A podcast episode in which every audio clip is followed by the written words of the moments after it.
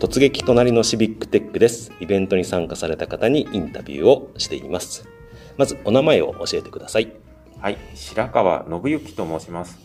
白川さん、えーどこから来ましたか？新潟から来ました。新潟から？あ新潟からはどうやって来られたんですか？岐阜まで。新幹線でで東京を経由して名古屋から来ました。東京経由が、はい。ですよね。確かに、うん、車だと結構かかりますからね時間ね。下呂温泉とかだと、はいはい。あの車で行った方が早いのかなという、そうですね確かに。下呂温泉だとここからまた電車で行こうとするとまたそれも時間かかるんで。なるほど、えーこのアーバンデータチャレンジに関わったきっかけを教えてください。はい。もともと私はシビックテックのうん活動を、 Code for Japan とかはいはい。は東京でやっていたんですけれど、はい。あの、新潟大学に職を得て、うんうんうん。あの、まあ、転職をしたらですね、なんと、隣には静岡で活動されていた、うん。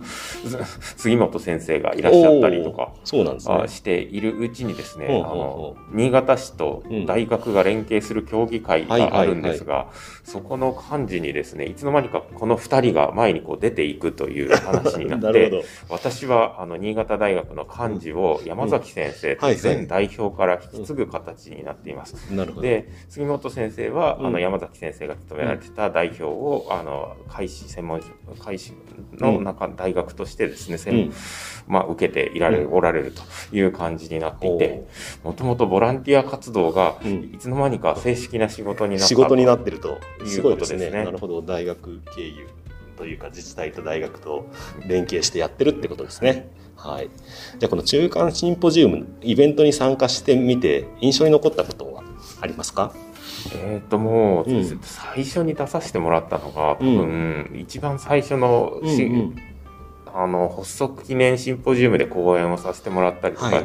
アイジットができる時だったりとかしたので、かなり古いですね。かなり2012年とか13 13年年ととかかですね。うんですので、そこからは実はあの忙しい時とかが多かったら、うん。必ずオンラインでつないでてくれたので、うん。関心はすすごく、はい。はい。あの引き続き持ち続けつつ、うん。来れる時があったらいけるっていうような感じになっているので、参加するうん。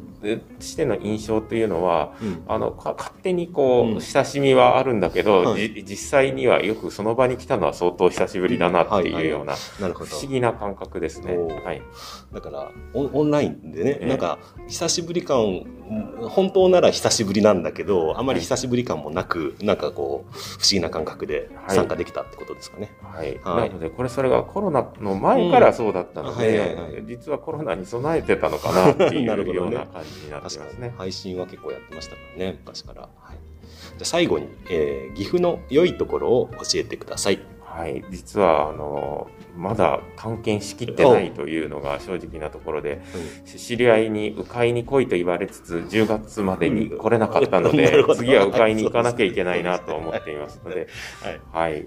またね、あの、そう、季節があるものはね、なかなかこの季節だと参加できないですけど、まだいいところもあると思うんでね、はい。あの、いろいろ見て回ってください。でもやっぱりこの20年ぶりに、こうんうん。の実はこの会場に私は来たのですけども、まあ、まだこんなにちゃんと続いてるっていうのはやっぱりすごいなというふうに思ったので、そこはすごい良いところなのかなと思います。このソフトピアジャパンというのの会場に、本当に、それもまた仕事で来てたんですけど、うんうんなかなかこんなにこうずっと続いてるところって他の地域にはないところかなとは思います。はい。